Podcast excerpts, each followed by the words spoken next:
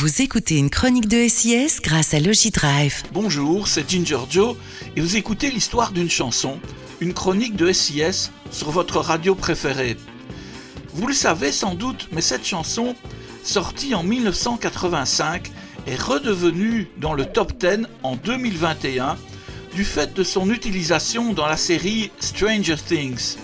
Alors au départ, la chanson parlait d'un homme et d'une femme qui échangeaient leur place ressentir ce que cela fait d'être du sexe opposé. Le titre original était Un accord avec Dieu, mais il fut changé à cause de la firme de disques qui, qui avait refusé ce titre, qui n'en voulait pas. Avec ce nouveau succès, cette chanson devient aussi le numéro 1 en Angleterre par la femme la plus âgée à avoir atteint cette place, détrônant Cher avec Believe en 1998, Cher qui avait alors 52 ans.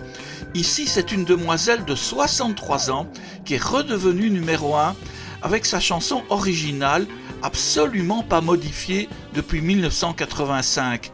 Kate Bush avec Running Up That Hill.